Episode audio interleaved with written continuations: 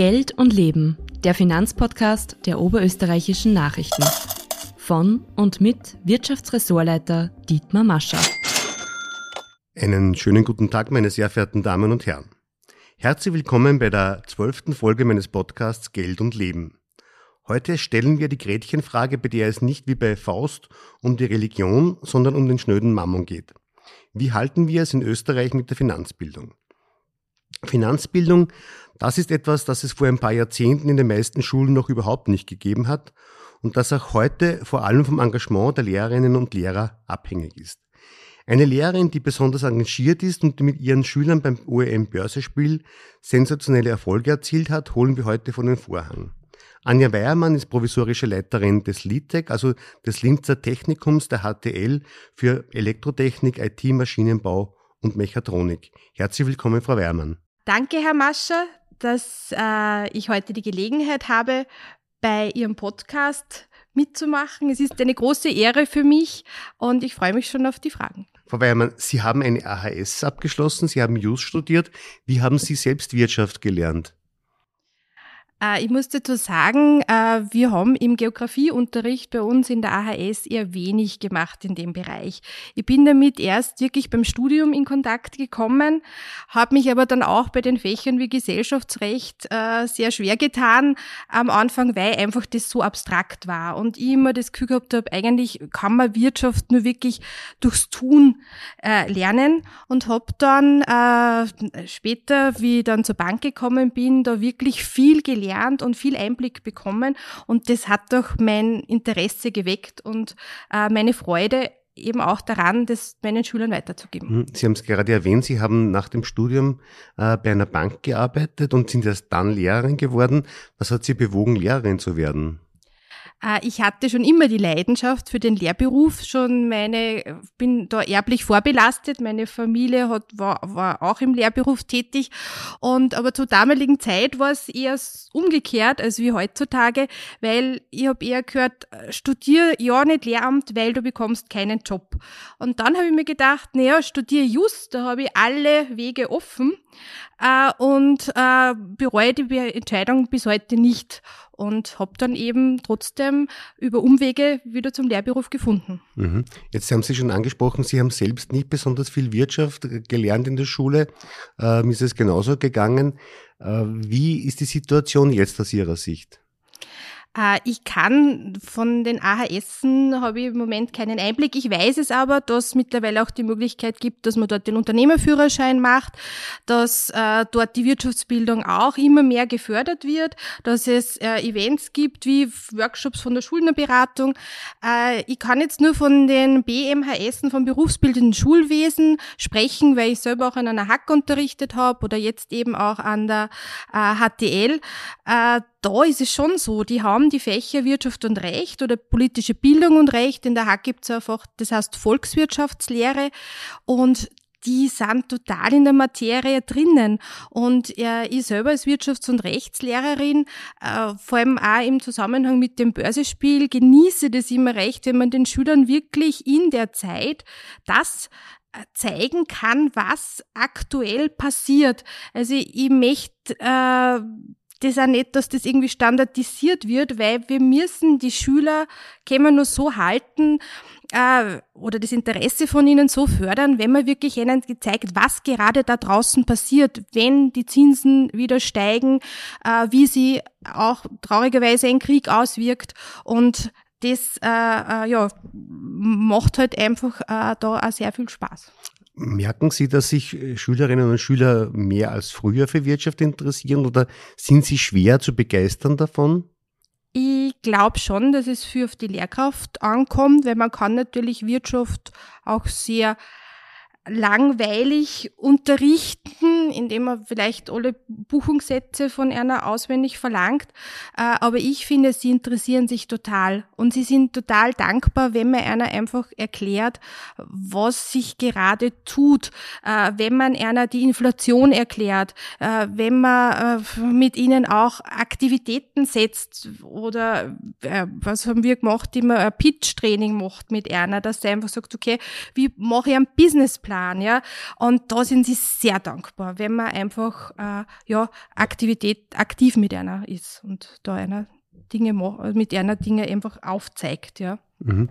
Äh, wie werden äh, Wirtschaftslehrerinnen und Lehrer äh, von ihrem Arbeitgeber unterstützt, was die, was die Unterrichtsmöglichkeiten betrifft? Oder ist man da eher auf, auf die Eigeninitiative angewiesen? Es ist viel Eigeninitiative, weil natürlich, wenn ich jetzt einen Tag weg äh, bin und mit den Schülern Aktivitäten setze, dann fällt natürlich bei anderen der Unterricht aus. Da muss man natürlich eine gewisse Balance halten, dass das nicht äh, überhand nimmt.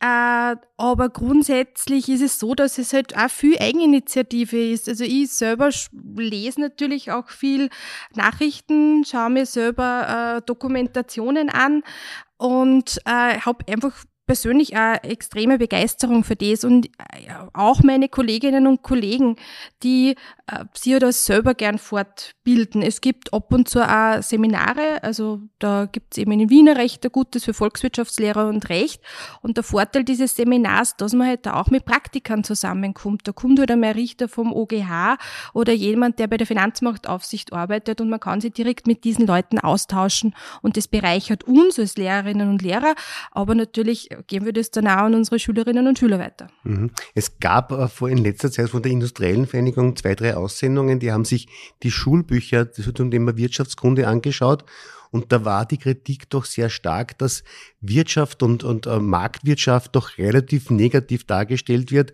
und dass viele dieser Inhalte sehr stark von NGOs und Umweltorganisationen bestimmt werden. Ist das ein Eindruck, den Sie teilen oder wie sehen Sie die, die Unterrichtsmaterialien, die Sie vorfinden?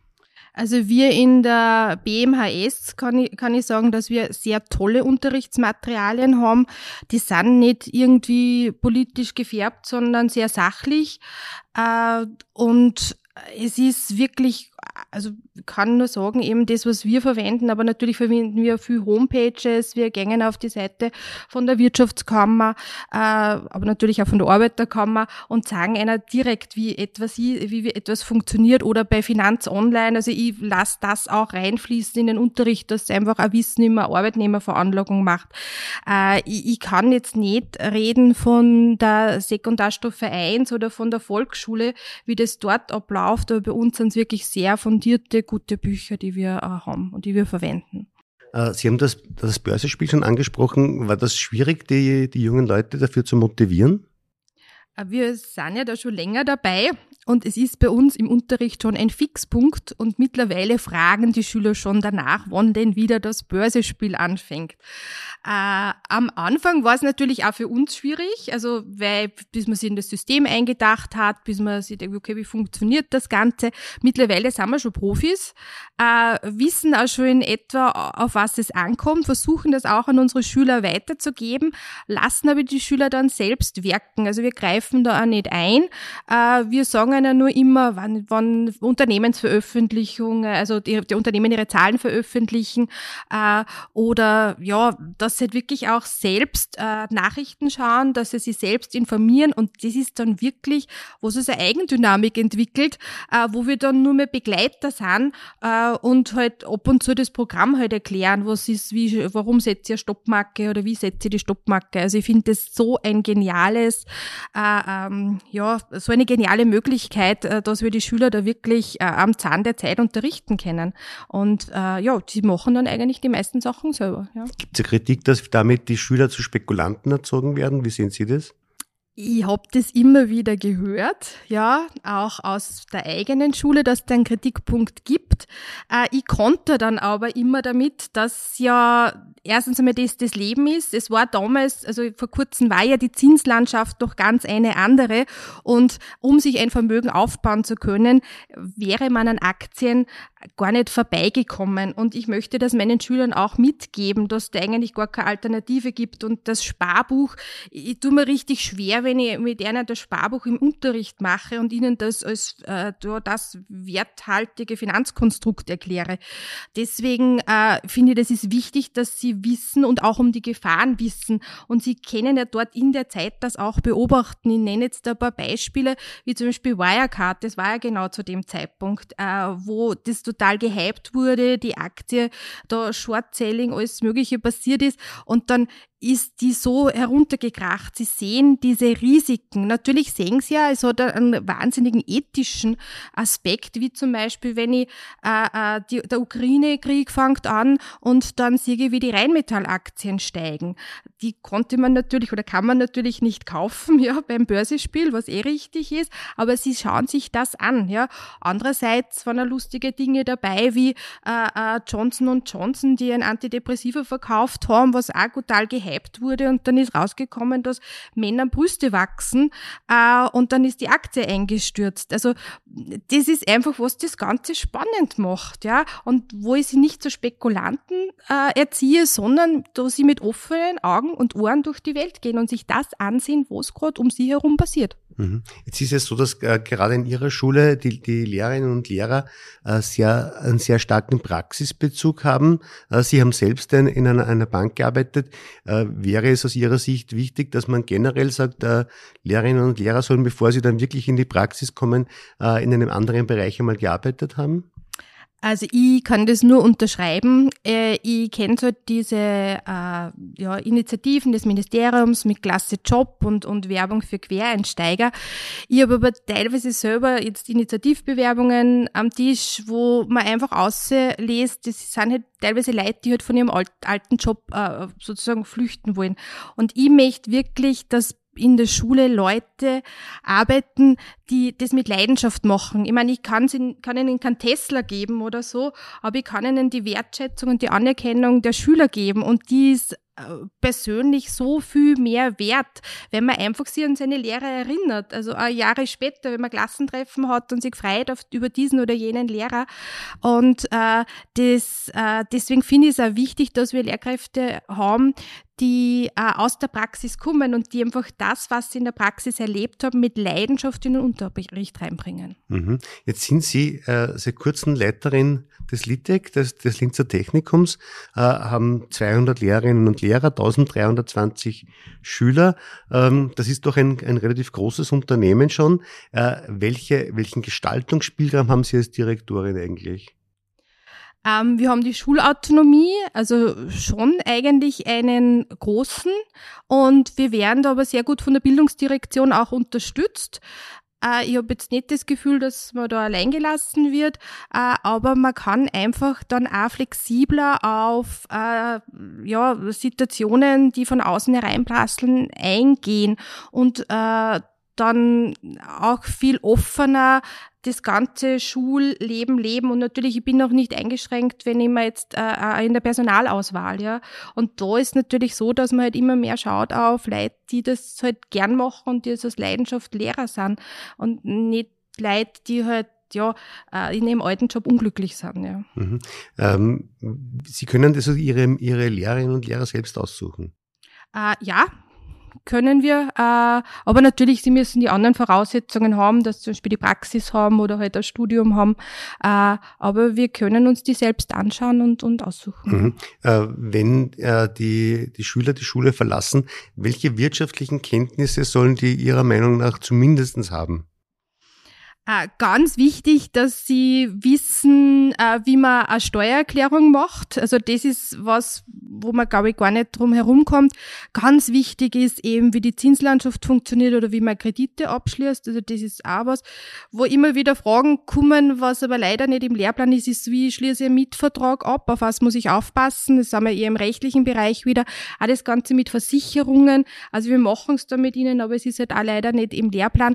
Das ist das, was die brauchen. Und das ist auch das, was äh, sie sozusagen von einer AHS grundsätzlich abhebt, weil das bei uns definitiv äh, im Lehrplan verankert ist und natürlich unsere Schülerinnen und Schüler dadurch auch die Unternehmerprüfung äh, kriegen, weil sie eben diese Fächer auch haben. Aber das sind die Dinge, die ich besonders wichtig finde, dass man da äh, Kenntnisse hat. Ja. Das heißt, wenn man im, im Bildungsministerium darüber diskutiert, wie man die Finanzbildung der jungen Leute verbessert, dann könnten die bei Ihnen vorbeischauen und sich äh, äh, abschauen, was, was man denn machen könnte. Ja, Sie sind herzlich eingeladen oder dürfen Sie bei mir melden. Gut.